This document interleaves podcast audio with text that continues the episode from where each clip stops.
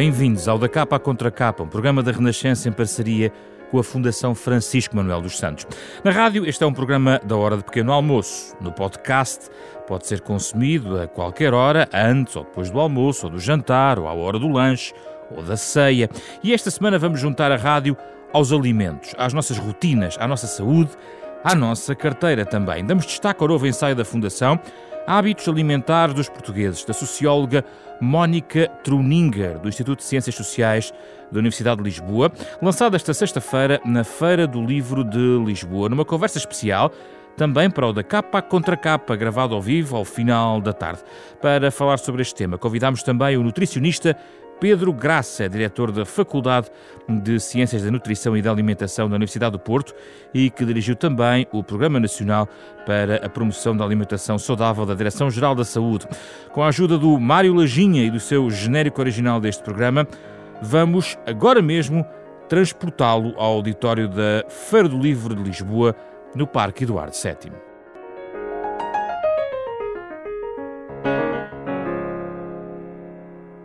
Obrigado, bem-vindos, vamos à nossa conversa. Uh, Mónica, na altura de comprar, que é um momento essencial para definirmos os hábitos alimentares, começa tudo provavelmente na compra uh, de alimentos, a carteira é um fator assim tão importante? A carteira de quem vai fazer a compra? Pois, isso é, é uma questão interessante. Claro que é importante, claro que o preço dos produtos, as pessoas olham para os preços da, das coisas mas há uh, também uh, alguns grupos sociais que têm, que têm algum alívio económico e que têm a possibilidade de olhar para outro tipo de critérios na escolha alimentar. Critérios de qualidade e que são variados, portanto, desde as questões mais aqui um palavrão organoléticas, ou seja, do for do, do cheiro, de, dos sabores dos produtos, da aparência das coisas, se está fresco, se não está fresco, até a critérios que têm a ver com as questões éticas e as questões de preocupação ambiental e preocupação com o bem-estar animal e com a preocupação com a saúde, evidentemente, e com, a, com todos os fatores, o que é que compõe aquele alimento, portanto, as, a parte nutricional e a parte também se tem uh, produtos que podem causar alergias, ou, portanto, há uma preocupação também com isso. Agora, há uh, grupos sociais que estão mais atentos a estas coisas e que um, mais preocupados com estas questões e que conseguem ter um poder de compra para lá chegar, e há outros grupos sociais que não têm esse poder de compra, também se preocupam. Nós vimos no nosso estudo que fizemos no ICS sobre pobreza alimentar uma parte significativa das pessoas preocupada com a sua alimentação, apesar de não conseguir garantir uma alimentação adequada, mas as preocupações lá estavam lá. Mas sim, a questão, a questão do preço continua a ser um critério Mas quem uh, tem fundamental. mais poder de compra, compra melhor? Pois, uh, isso, o que é que sabemos sobre isso? Existem estudos sobre isso? Sim, evidentemente que há, há vários estudos feitos, uh, não só pelos nutricionistas, mas também por alguns uh, da, da, dentro da sociologia, da, da ambiental e da sociologia da alimentação, que têm vindo a apontar que há, uh, que há de facto estas pessoas de, com grupos, de grupos sociais uh, com uma capacidade económica mais elevada acabam por ter acesso, por exemplo, a, a, compras de produtos biológicos, por exemplo, da agricultura biológica. Claro que a agricultura biológica, ela em si também é variada e a própria interpretação que as pessoas fazem do que é que são produtos biológicos também é diferenciada. Nós vimos no nosso inquérito que fizemos em 2018 o grande uh, o inquérito à, à sustentabilidade, o segundo, o segundo, grande inquérito à sustentabilidade fizemos no ICS um, ehm, e que foi que teve o apoio da, da Missão Continente, uh, nós vimos uh, de facto as pessoas a terem uma, uma percepção diferenciada do que é que são produtos biológicos. Por um lado, uma parte, uh, quase metade, de, de uma, uma, parte, cerca de 40, 40 e tal por cento das pessoas dizia que a agricultura biológica era aquela que estava certificada, e depois uma outra parte, uh, que era a agricultura uh, da sua horta, de, portanto, os produtos, digamos assim, caseiros, familiares que têm na, na sua horta. E que a percepção de ambos os produtos era de qualidade elevada. Portanto, mesmo aquela que achavam que havia uma percepção que não, havia, não tinham químicos artificiais, um, então não era agricultura biológica certificada, tinham a percepção que era de facto uma, uma, uma alimentação de qualidade.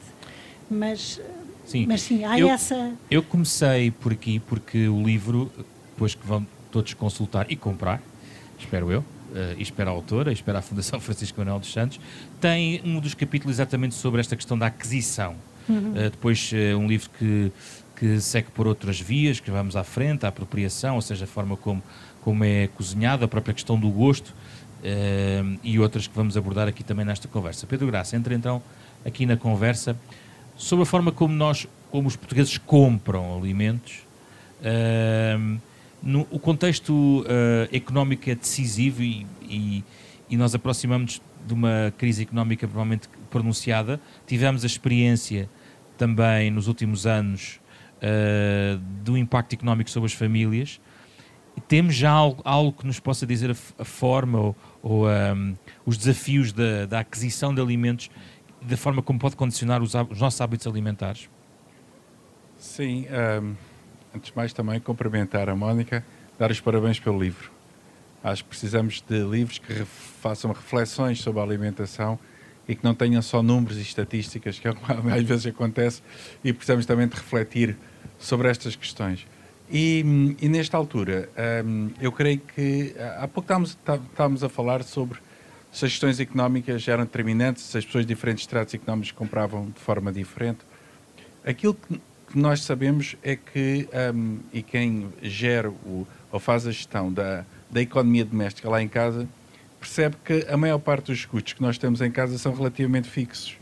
Ou seja, uh, os custos do arrendamento de uma casa, uh, de comprar um carro, uh, telefones, etc., tem um preço que não varia de mês após mês e com, sobre o qual nós não podemos fazer nada, em muitos casos. Preços de colégios, de crianças, etc. Uh, mas quando chega à alimentação, há uma relativa elasticidade na capacidade que o consumidor tem quando vai ao supermercado pensar ao mercado, pensar que com o dinheiro que tem no bolso pode, modificando aquilo que compra, fazer alguma economia. E, portanto, a, a, as contas à volta da alimentação e a tentativa de se poupar quando se compram é talvez dos gestos de cálculos económicos que nós mais fazemos ao longo do dia. Isso, por um lado, portanto, significa que sim, e as pessoas são muito afetadas em função. A segunda pergunta que há pouco estava a fazer, e que é difícil de, de responder, que é se a pessoa que tem menor capacidade económica compra pior e se a pessoa que tem maior capacidade económica compra melhor. A questão aqui não é apenas do dinheiro, é o que é que eu faço a tudo que gravita à volta da alimentação, que não é só comprar o alimento. Eu posso comprar um alimento relativamente barato, mas depois posso não ter tempo. Eu vou dar um exemplo, um que acho que é mais fácil para as pessoas perceberem. O grão. O grão é um alimento muito barato, relativamente barato face a outras fontes de proteína, inclusive. É um alimento que eu considero saboroso, versátil. E, portanto, eu diria que as pessoas têm pouco dinheiro poderiam comprar bastante grão e bastante feijão. O que nós sabemos é que compra-se muito pouco grão e muito pouco feijão em Portugal e consome-se muito pouco. Porquê? Porque quem o faz, em primeiro lugar, precisa de o preparar. E essa preparação tem, obriga tempo, obriga treino, obriga que as pessoas em casa gostem e apreciem, obriga uma série de coisas que muitas vezes têm menos poder económico não tem capacidade de ter tempo para treinar, para impor as suas escolhas aos outros e por aí adiante. E já está a entrar na questão das rotinas e como isso condiciona, Sim. não é? Sim, e, e, e, associado a isto está, está tudo aquilo que comprar o alimento não é só ir ao, ao supermercado e comprá-lo. Tem tudo a ver com um conjunto de regras que eu se chegar a casa e disser assim, o dinheiro é meu, o gosto é meu, eu sei cozinhar, hoje temos grão e acabou. e provavelmente uma pessoa de muito pouco poder económico que chega à casa uh, tem uma série de hierarquias que tem que ultrapassar até dizer hoje não se come carne, hoje come-se grão. Pois, mas aqui a questão do acesso, por exemplo, à carne, carne ou peixe, digamos assim, não há uma, uma a questão uh, económica, financeira não é essencial, Mónica? Ou o acesso democratizou-se que essa questão foi esbatida? Não, que evidentemente, quer dizer, tem havido um, um consumo excessivo de carne, aliás, os próprios nutricionistas e as pessoas, eh, os profissionais de saúde têm vindo a, a acompanhar essa questão e a, e a, dizer que há consumo excessivo de carne. E também houve uma democratização do acesso à carne e determinados tipos de carne. Portanto, o frango, em, uh, a, determinada, a determinada altura, o porco, de facto, foi muito massificado.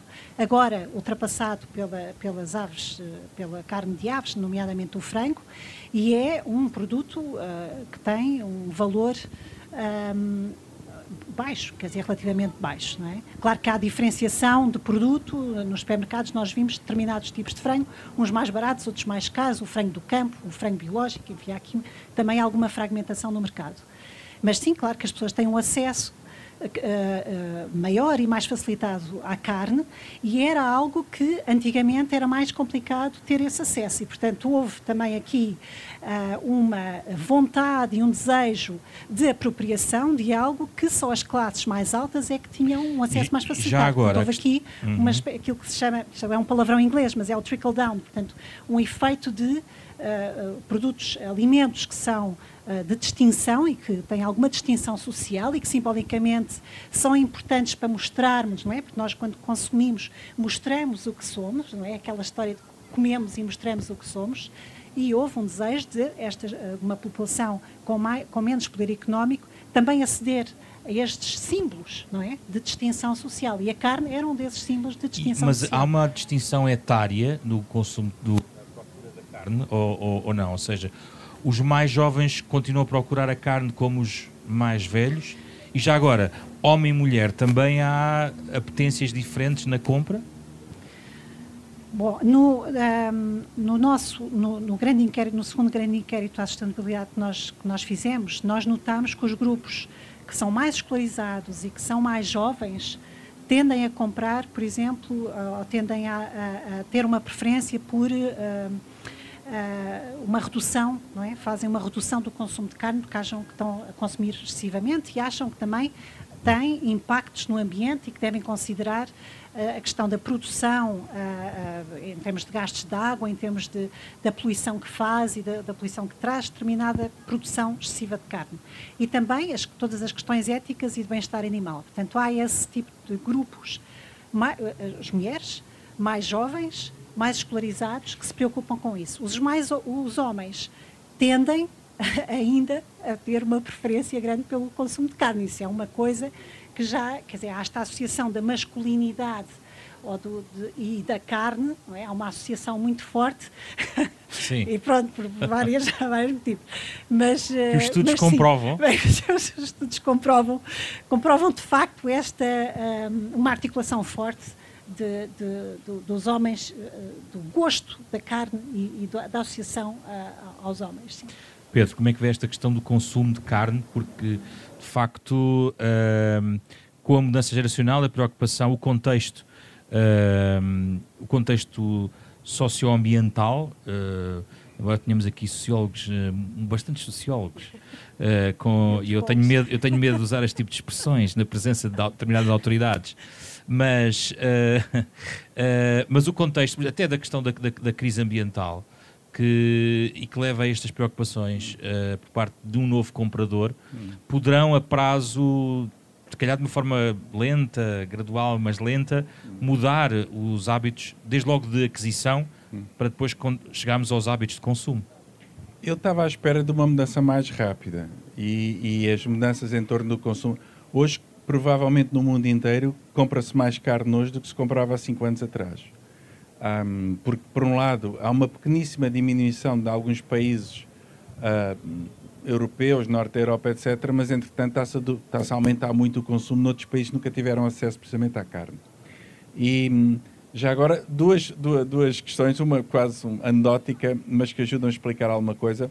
Quando se fizeram os primeiros inquéritos alimentares uh, no Mediterrâneo, na década de 50, 60 do século passado, e principalmente nos anos 40, eh, na, na zona de Creta, uma zona muito devastada pela guerra, e os epidemiologistas norte-americanos andavam à procura do que, é que era a dieta mediterrânea. Quando perguntavam àquelas pessoas que moravam em Creta e ali no Mediterrâneo o que é que elas queriam, elas queriam essencialmente ter um automóvel, ter carne e ter manteiga. Portanto, há, há, de facto, o ter carne era uma coisa que era procurada. Hoje sabemos, como a Mónica disse, comemos carne a mais, sabemos que consumos exagerados de carne uh, uh, promovem doença, e portanto há hoje uma, uma evidência científica forte, nomeadamente a carne processada, um, que nos indica que o consumo excessivo de carne pode ser mau à saúde, mas eu também gostava de apontar, agora como nutricionista, outro lado um pouco uh, oposto a este, que é o homem omnívoro, tem, come carne pelo a nossa população ocidental, há muitos, muitos e muitos séculos, e como carne por uma razão uh, que é interessante do ponto de vista nutricional. É que uma pequeníssima quantidade de carne tem um valor nutricional completamente uh, espetacular. A carne e o leite. Aliás, sobre o leite há uma história também muito interessante, que a partir de há muitos milhares de anos houve uma pequena mutação, ou seja, uma pequena alteração da nossa composição depois do nosso corpo, que nos permitiu começar a digerir o leite, que antes não era possível. E as pessoas que digeriam o leite num espaço muito curto, começaram a replicar-se a uma grande velocidade e é a razão pela qual hoje, no mundo ocidental, quase todos conseguimos beber leite. Isso significa que houve um ganho para a saúde tão grande que o leite trouxe, uh, que uh, é de facto, são de facto produtos muito interessantes do ponto de vista nutricional. Mas ouve-se falar de alguma rejeição ao leite hoje em dia? Sim, ouve-se falar de alguma rejeição ao leite por vários motivos, até por uma razão que é, uh, essa rejeição tem muito a ver com o aumento da idade aumenta essa incapacidade de digerir um, uh, determinadas partes do leite, mas essa incapacidade de gestão do leite tem muito a ver com a idade tem a ver com uma coisa, tem a ver como nós há, há, há 50 anos atrás a nossa média de idades não tinha nada a ver com a média de idades de hoje e é natural com uma população muito mais envelhecida hoje do que tínhamos há, há décadas, também tenhamos uma série de doenças e uma série de intolerâncias que não tínhamos no passado. Agora, só para, para, para dizer isto, nós temos por um lado preocupações ambientais hoje que têm a ver com os gastos fortes de água, nomeadamente de energia, para produzir uh, um quilograma de leite ou um quilograma de carne, principalmente a carne de bovino, não estão todas iguais. Mas depois temos do outro lado um produto muito interessante do ponto de vista nutricional que nós também não queríamos, pelo menos eu, enquanto nutricionista e não enquanto defensor ambiental, gostava muito que as pessoas pudessem continuar a comer de forma parcimoniosa e introduzir na sua alimentação de forma em pequenas quantidades. Não é? Um, ainda em relação a, aos Uh, Mónica, em relação à, à importância da mulher em todo o processo, há uma, uma análise que era interessante trazer, uh, num duplo sentido, não só na questão da aquisição, mas agora entrando já na cozinha, que os homens têm entrado um pouco mais na cozinha, não é? Até por razões. Também a cozinha está a mudar dentro da casa, não é? Uh, tem funções que não tinha, isso parece evidente, não é, Mónica? Sim, aliás, eu, eu lembro quando estava a escrever a, a, introdução do livro, falava um bocadinho disso, como, como de facto a própria arquitetura interior, do, do interior e, e, a forma como se organiza a casa tem vindo também a evoluir e agora há de facto a sala de estar e a, e a cozinha são dois espaços uh, praticamente o mesmo, não é? Portanto, em que há uma uh, apropriação daquele espaço como um espaço de prazer, de entretenimento, de conversa, o espaço da cozinha, não é? Uh, e, e, e, nesse sentido, agora, em termos de uh, apropriação das práticas de cozinha, continua a ter a mulher um papel bastante preponderante, mesmo, na, mesmo hoje em dia, mesmo hoje em dia, e tem havido também algumas te, alguma tendência de casais e, e aqui do, casais mais jovens, mais escolarizados, mais uma vez, uh, e o membro masculino ter alguma curiosidade para entrar na cozinha e para uh, também uh, cozinhar. Mas não é, quer dizer, é, vê-se alguns sinais, mas não é massificado. Muito uh, residual? É residual e é um tipo de cozinha um, quando o homem entra, ou é para fazer o barbecue, ou é para fazer pequenos petiscos, as, então, lá, os caracóis, pratos, os, os, mariscos. É, não, são, não é a cozinha do dia a dia, não é? Não é cozinha. Agora, não quer dizer que. Depois, por outro lado, há, outro, há outra tendência interessante, isso nós fizemos um estudo também lá no ICS, no Instituto de Ciências Sociais, sobre. Um, um, que outro tipo de profissões ou que outro tipo de um, formas de emprego, não é? Que vêm de hobbies que os jovens têm, por exemplo, desde os DJs até a questão da moda, a questão do futebol e a questão do, dos cozinheiros da cozinha. E aí notava-se, de facto, uma camada de pessoas mais jovens, nos seus 15, 16, 17, 18 anos, com um, a olhar para a cozinha e para, e, e para, a profissão de cozinheiro com, como algo que pode ser uma carreira a apostar. Um e nota-se depois nas escolas de hotelaria um interesse uh, por este tipo de, de, profissão, como uma, uma forma até de procurar outro tipo de ensino, que não é um ensino mais formal, mais, mais oficial no sentido do ensino superior, mas olhar para a cozinha como uma carreira com perspectivas. Mas isso é um tipo diferente de cozinha, hum. da cozinha que se faz no dia a dia, não é? Portanto, é, outra, é outro panorama. Pedro Graça, a entrada dos homens na cozinha, uh, de alguma maneira, e este lado também interessante que tem a ver com este marketing dos novos chefes, de, dos cozinheiros, cada vez mais jovens, uma forte comunicação sobre comida, digamos assim. Que impacto tem sobre os hábitos alimentares dos portugueses, na sua perspectiva? Um, esta questão da cozinha e do homem na cozinha é muito interessante. Aliás, é uma, é uma área muito, não digo inovadora, mas é muito interessante no, no livro, aparecer com uma, com uma força tão grande. E eu gostei muito de ler essa parte, que é muito pouco visível nos livros que se escrevem sobre alimentação. E, e respondendo à pergunta, eu um, uh, eh, um, ainda bem que ela foi colocada aqui, que ela é posta aqui, porque quem uh, vê doentes muitas vezes e quem faz muita prática clínica uh, percebe, e não é bem o meu caso, mas percebe que aquilo que é vendido num supermercado, em muitos casos, tem uma boa qualidade nutricional até o momento em que chega à pessoa que vai confeccionar. E no caso português, eu diria que é um drama por uma razão Primeiro, porque o mau cozinheiro, geralmente, ou uma pessoa que tem acesso a produtos de má qualidade, às vezes por incapacidade uh, económica, inclusive, a prática milenar de mascarar a má qualidade nutricional do produto ou a incompetência do cozinheiro é geralmente deitar-lhe produtos que depois vão, esses sim, agravar muito a nossa saúde. O exemplo mais. Há dois exemplos, o açúcar e o sal, só para não irmos mais longe são dois exemplos como é que geralmente para enganar a incapacidade do cozinheiro ou então para agradar o conviva se adiciona açúcar e em muitos casos sal em excesso, que é uma prática talvez uma das práticas que mais afeta a saúde dos portugueses, mas, mas a... com uma percentagem de hipertensão em Portugal e de acidente vascular cerebral que fazem nós, os países da Europa, top nesta área. É? Mas a moda dos chefes não traz mais literacia sobre a alimentação? talvez possa ajudar, mas há aqui uma questão que no livro é bem, é bem, é bem falado, que é assim, a literacia alimentar e de alguma forma culinária é uma literacia que é do treino do dia a dia e é muito da observação também e que se transmitia e transmite-se muitas vezes por estar ao perto de alguém, ver fazer e ver provar. Isto é um processo lento, é um processo que geralmente é passado ou era passado de mães para filhas ou de mães para filhos, mas essencialmente mães para filhas, e essa tradição culinária que existia e que implicava primeiro as filhas viverem perto das mães. Isso. Depois as filhas terem paciência para aturar as mães e vice-versa. E depois ter tempo. São coisas que desapareceram quase totalmente, e em particular quando a mulher e bem entrou no mundo do trabalho e começou a viver a 5 ou 6 quilómetros do centro do local onde trabalham, desapareceu essa incapacidade eu acho que as pessoas redimem um bocadinho olhando para a televisão e vendo o chefe e achando que vão fazer aquilo muito rapidamente.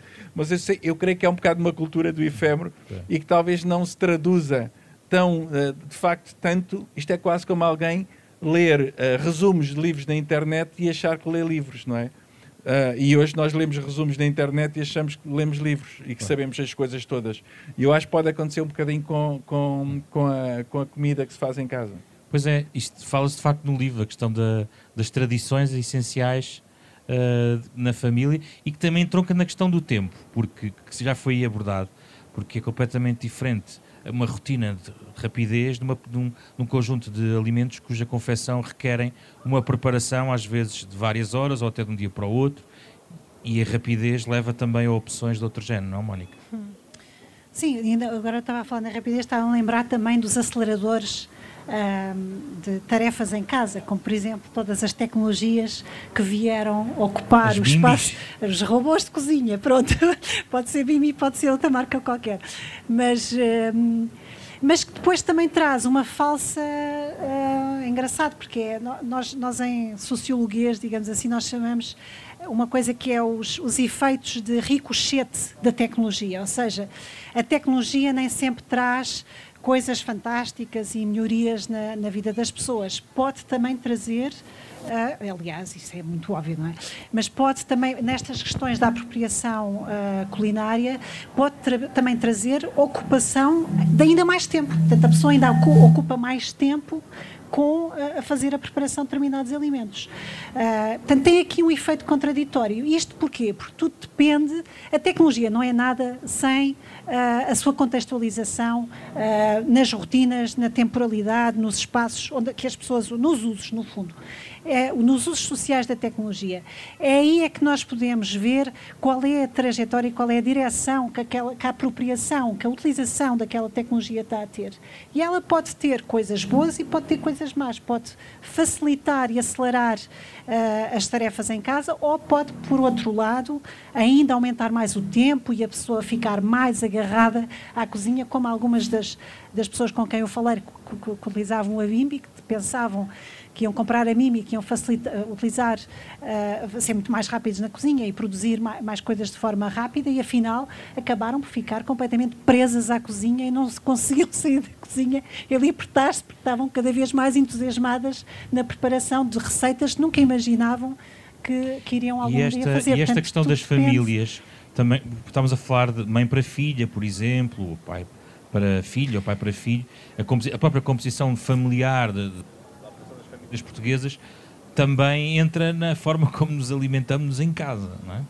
Não, claro. Eh, aliás, essa era, era a questão que no início estava a colocar, que tudo começa com a compra. Não, eh, na realidade, tudo começa muito antes da compra, não é? Tudo, tudo, tudo, tudo passa, eh, mesmo a própria forma como a pessoa vai comprar, não é? Normalmente, normalmente pensamos, eu faço a minha escolha. Não, a escolha muitas vezes é coletiva e é contextualizada uh, dentro da família. Portanto, eu vou uh, a um supermercado e não estou a pensar nos meus gostos alimentares ou nas minhas preferências alimentares, mas sim naquilo que a minha criança consegue comer naquele dia ou naquilo que o meu marido ou, ou a minha avó ou, quem for consegue tem, tem uh, maior gosto para comer. Portanto, é muito, há uma, uh, no fundo, a compra é profundamente social é muito pouco individual. Portanto, esse é outro mito. Eh, aliás, o, o livro, no fundo, eh, tem partes muito provocadoras, eh, porque é um bocadinho desmistificar algumas crenças que as pessoas têm em relação às compras, que as compras eu é que consigo, eu é que escolho, eu é que tenho a capacidade autónoma, independente de escolher. Não, muitas vezes a escolha está condicionada não só pelo, pelo agregado familiar, mas também pelos produtos que estão à venda nos supermercados. Nós temos uma noção que temos um acesso absolutamente incrível a uma variedade de, de produtos, isso é verdade até certo ponto, mas também há muita limitação provocada eh, pelos sistemas de provisão alimentar, pelos produtores, determinados, ou seja, a pessoa já não tem acesso, por exemplo, a peras de, de, variedades imensas como havia no, no, passado, não é? Portanto, as coisas estão muito mais selecionadas, não é? Aumentou, de facto, a qualidade alimentar, mas é uma, há uma ilusão em relação à pluralidade de escolhas que nós temos, não é? Há uma condição. E daí é que muitas vezes ao, ao longo do livro eu faço o destaque do consumo tem que ser sempre interpretado à luz da produção e à luz do sistema de provisão alimentar. Não se consegue compreender porque é que os consumidores ou porque é que as pessoas no seu dia a dia fazem determinadas coisas sem compreender o sistema de abastecimento alimentar, o transporte, a produção, uh, toda a parte agora de políticas e de intervenção do próprio Estado e do próprio mercado nas escolhas que as pessoas fazem no seu dia. Portanto, estamos Sim. altamente condicionados. Não é? Bem, era aí que eu queria chegar à questão não só das políticas, mas também do contexto. Volto um bocadinho atrás, aqui falámos um bocadinho por exemplo, do impacto das alterações climáticas sobre a alimentação globais. Um, Pedro Graça, como é que vê, ou como é que, não digo prevê, mas uh, perspectiva uh, tendências que possam vir a surgir, tendo em conta, por exemplo, o impacto uh, de alterações climáticas na produção, que depois terá, que nos chegará o acesso a determinados alimentos, a escassez de outros. O que é que isso pode mudar os nossos hábitos alimentares? Um, eu sou muito mau a entrevistar porque eu pego sempre noutra coisa antes de ir aí, mas aí peço eu desculpa. Ajudo, eu, ajudo. eu peço desculpa por isso. Mas só pegando aqui uma coisa que a Mónica estava há pouco a dizer e que tinha a ver com, e estamos agora a falar de políticas, tinha a ver com eu, consumidor autónomo, faço as minhas coisas, mas não é bem assim, porque há muitas outras coisas à minha volta que condicionam aquilo que eu, que eu quero. E uh, esta questão das políticas, e agora pegando nas questões das políticas alimentares, houve, uma, houve algo que mudou, eu diria que mudou neste século XXI uh, ah, e em Portugal também, uh, muito drasticamente. Foi uma percepção, não toda a gente, mas eu estou a dizer pessoas que estão a trabalhar nesta área, foi uma percepção de duas coisas. Em primeiro lugar, que a alimentação marca muito a nossa qualidade de vida. É o fator que mais determina os anos de vida saudável perdidos pelos portugueses. E, portanto, é uma coisa que podia preocupar os nutricionistas há uns anos e neste momento começa a preocupar muito os políticos. Porque os custos do SNS a tratar estas pessoas todas que, por causa de comer mal, estão no SNS e estão a consumir recursos, todos nós, para além da má qualidade de vida e etc., Portugal tem uma prevalência de diabetes talvez a maior da Europa, tem uma prevalência de obesidade infantil enorme. E, portanto, o, cada um de nós tomar as decisões que quer sobre aquilo que come, deixou, começou a ser uma preocupação e deixou de ser apenas uma preocupação minha e passou a ser de muita gente. E aí vamos perder certamente alguma liberdade naquilo que podemos fazer, mas as políticas, chegámos à conclusão, tinham que haver, existir políticas públicas, como existiam para outras áreas, que também tocassem nas questões da alimentação. Porque é assim, basta que eu mude um pouco o preço de um produto que faz mal à saúde, ou que o impeça de estar à venda, vamos a falar, por exemplo, do álcool numa estrada, ou impedimos que numa escola... E a e, carne nas cantinas. E, o que quer que seja. Até podíamos depois falar das cantinas, que é um bom exemplo, porque Portugal deu um salto muito positivo nos últimos anos, ao contrário de quase toda a gente pensa. Mas isto quer dizer, e na Direção-Geral de Saúde, por exemplo, fez isso quando implementou um Programa Nacional da Área da Alimentação em 2012, começaram a existir políticas públicas a pensar nas questões da alimentação, que são políticas públicas, diga-se passagem, eu tive, eu tive nesse trabalho durante muitos anos, são muito difíceis de implementar porque mexem com muitos interesses.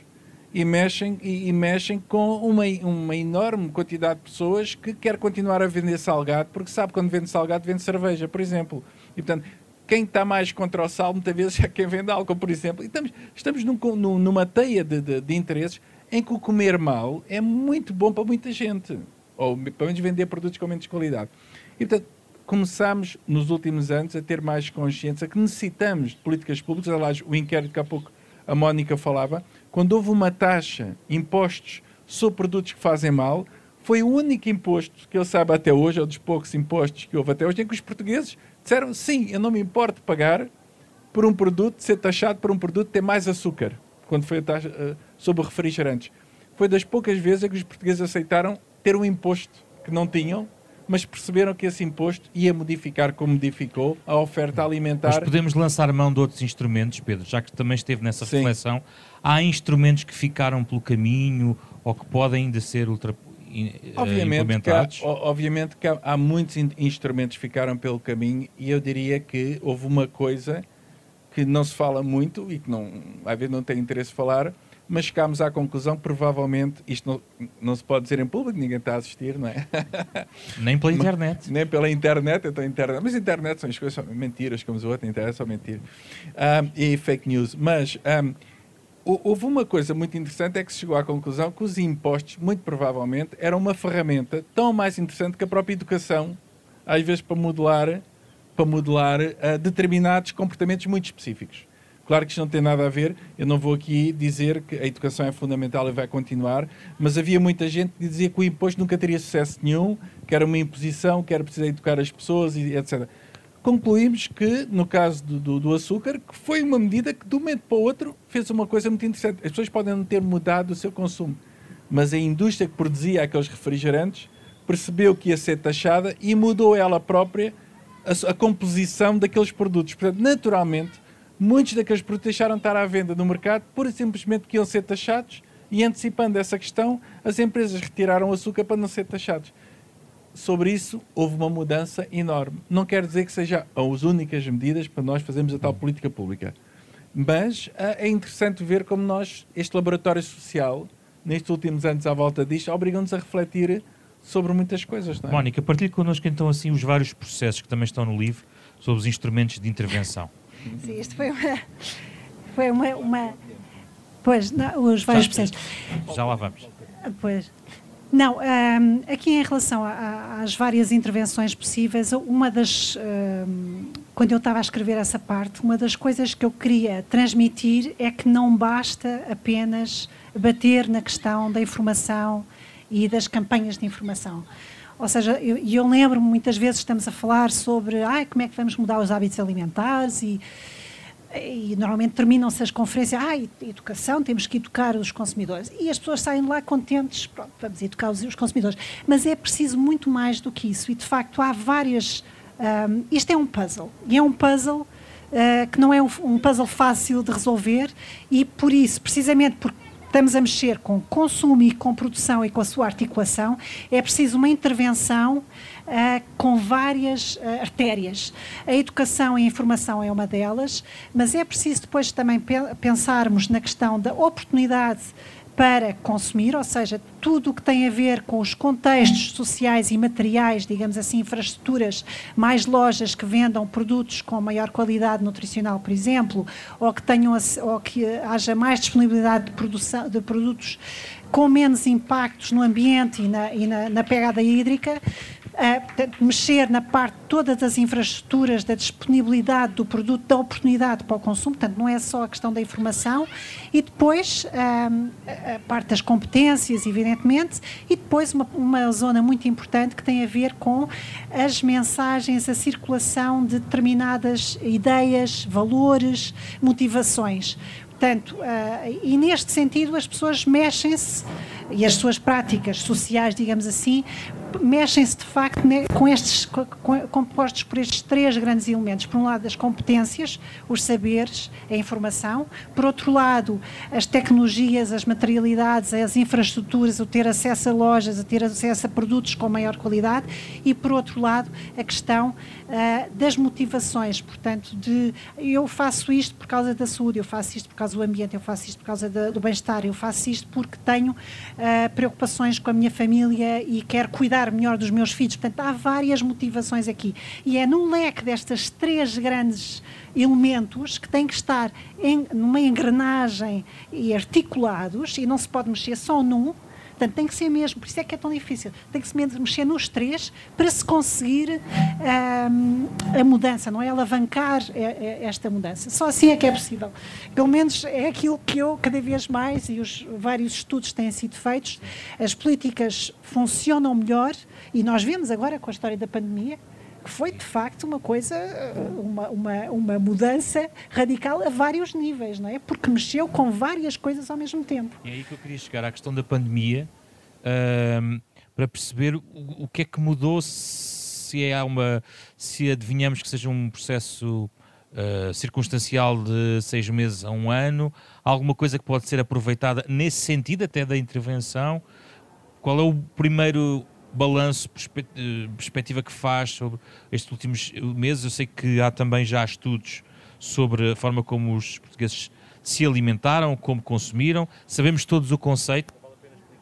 Uh, o conceito, o, conce o, o contexto que, mudou na forma de adquirirmos produtos, uh, mas Mónica, na leitura que faz, isto está já, o livro é atualizado, digamos, com esse, relação à pandemia, o que é que uh, a pandemia trouxe uh, diferente aos hábitos alimentares dos portugueses? Bom, a pandemia trouxe, ou, ou, foi uma espécie de um acelerador de tendências que já havia do passado. Nós já tínhamos identificado nos nossos inquéritos, e até nem só nestes dois últimos que nós fizemos, os dois grandes inquéritos à sustentabilidade, 2016 e 2017, mas até nos estudos do Observa, o Observa, que é um observatório do Instituto de Ciências Sociais da Universidade de Lisboa, já nos inquéritos que nós fazíamos no final dos anos 90 inícios dos anos 2000, havia uma uh, vontade de consumir português, de consumir mais nacional, produtos nacionais, a valorização do que é nacional, do que é local.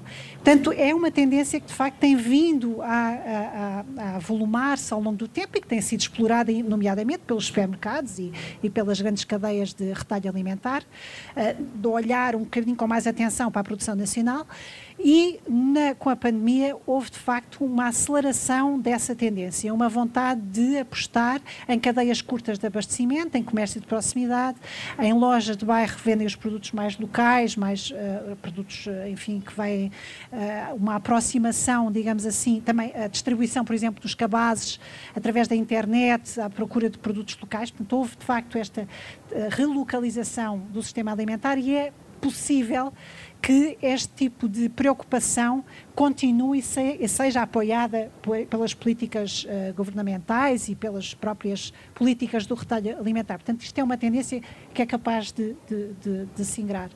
A outra questão que nós também notámos uh, foi a questão da, um palavrão, da digitalização da alimentação. Portanto, e que tem coisas boas e tem coisas más. Uh, e as coisas más têm que ser estudadas e percebidas melhor. Uh, que impacto é que tem, por exemplo, nas questões de, de, destas pessoas que distribuem uh, as refeições através de serviços digitais e que tipo de situação de emprego é que têm. Portanto, há aqui todo um lado dos aspectos sociais destes trabalhadores que fazem estes serviços. Eh, de, de, de, distribuição dos alimentos de forma digital, que é preciso olhar com mais atenção, mas de facto veio facilitar Uh, o acesso, não é? E veio tornar coisas que antigamente algumas empresas provavelmente não estavam à espera de, de um, ehm, acelerar ou de tão rapidamente mudarem para esse tipo de, de, de, negócio, de verem que afinal isto funciona é uma forma de fazer com que produtos, por exemplo, locais das, das zonas uh, periurbanas das grandes cidades e do, do, da cadeia, do, cadeia de abastecimento das grandes cidades consiga mais rapidamente atingir as pessoas que estão a viver dentro, dentro das cidades. E isso torna uh, também esta possibilidade de olhar para, uma, para a soberania alimentar das próprias cidades. Como é que nós vamos, de uma forma segura, adequada, nutricionalmente adequada, conseguir alimentar uh, uh, o espaço urbano, Sim. digamos O que é que quer complementar em relação ao que a Mónica disse? Um, eu, eu, de alguma forma, confirmo alguma das coisas que a Mónica disse, o trabalho que a Direção-Geral de Saúde também, que acompanhou com um grande inquérito aquilo que foi as percepções das pessoas e como é que elas mudaram a sua alimentação, confirmam de facto que houve uma porcentagem grande de pessoas que, que mudaram. Uh, acredito que de facto houve uma mudança também, nomeadamente para os sistemas de abastecimento, etc. Mas gostava só de meter aqui um bocadinho de água na fervura em relação a uma certa ideia que de repente as grandes cidades vão conseguir ter hortas urbanas à sua volta e vão conseguir produzir em grande quantidade. Porque, primeiro, há muitos produtos tradicionais que têm má qualidade. Não pensemos que tudo o que é tradicional e é local é bom. Dê lá um exemplo. Olha, podia dar muitos, mas tinha que pôr nomes assim muito concretos. Mas é assim, a maior parte dos nossos enchidos tradicionais são produtos que não podem ser consumidos quase uh, só uh, no Natal, não é? E de repente dá a ideia que estes produtos todos são produtos ótimos. Há muitos produtos de hortas, muitas vezes, com muito menos uh, condições fitossanitárias e de observação do que se passa, do que produtos que às vezes são produzidos de forma mais industrial e que são muito mais controlados em relação a isto. Portanto, algum cuidado nesta ideia que de repente um, tudo aquilo que uh, é, vem da proximidade vai mudar completamente. Agora, não tanto sobre a qualidade, mas sobre a relação de quem produz e dar o verdadeiro valor a quem produz e dar dignidade muitas vezes a estas pessoas, eu acho que isso vai pode trazer uma coisa muito interessante, mas não, não tanto como eventualmente alguns possam esperar que de repente vamos mudar tudo. Por outro lado, e agora uh, sobre a Covid e as mudanças que, que ocorreram, e este estudo da DGS também, de alguma forma, provou ou ajudou a provar isso. As mudanças, como a Mónica dizia, aconteceram, mas aumentaram aquilo que já se fazia. Por exemplo, eu vou de estudo também da Faculdade de Nutrição, da minha faculdade que se fez em tempos, quando as pessoas não sabiam cozinhar, a tendência que elas vão, para as quais elas vão cozinhar é que vão produzir coisas que elas já sabem fazer ou que têm ideia que lhes dá conforto. E portanto, esta loucura que houve de repente de fazer pão e bolos, que nós apanhámos do estudo da Direção-Geral de Saúde, de repente, de repente, toda a gente começou a fazer bolos. O fazer bolos em casa não é necessariamente uma coisa boa. E portanto, esta ideia que de repente ficámos todos em casa a fazer a nossa comidinha saborosa e da avó e etc., fez com que no mesmo estudo a maior parte, ou uma grande porcentagem de pessoas que foram inquiridas, tenham notado que tinham aumentado de peso. E isto não é necessariamente uma coisa boa para aquelas pessoas que se mantiveram em casa e provavelmente vamos ter impactos sobre a saúde nas pessoas maus por termos dedicado tanto tempo a fazer coisas que afinal, com um bocadinho de açúcar, todos ficavam felizes e reduzia a ansiedade quem estava a viver estas coisas. Também é um fator muito importante. E foi assim, uma fatia quase completa do menu de conversa neste lançamento do ensaio Hábitos Alimentares dos Portugueses, de Mónica Truninger, num debate com o nutricionista Pedro Graça, uma edição especial do Da Capa Contra Capa, registada esta semana na Feira do Livro de Lisboa, uma parceria da Renascença com a Fundação Francisco Manuel dos Santos, para ouvir não só ao sábado às nove e meia da manhã na rádio, mas também em podcast sem conservantes nas plataformas digitais habituais. Esta semana com José Ferreira, Carlos Schmidt, André Peralta, Ana Marta Domingos e José Pedro Frazão, num programa com o genérico original de Mário Lajinha. Até para a semana.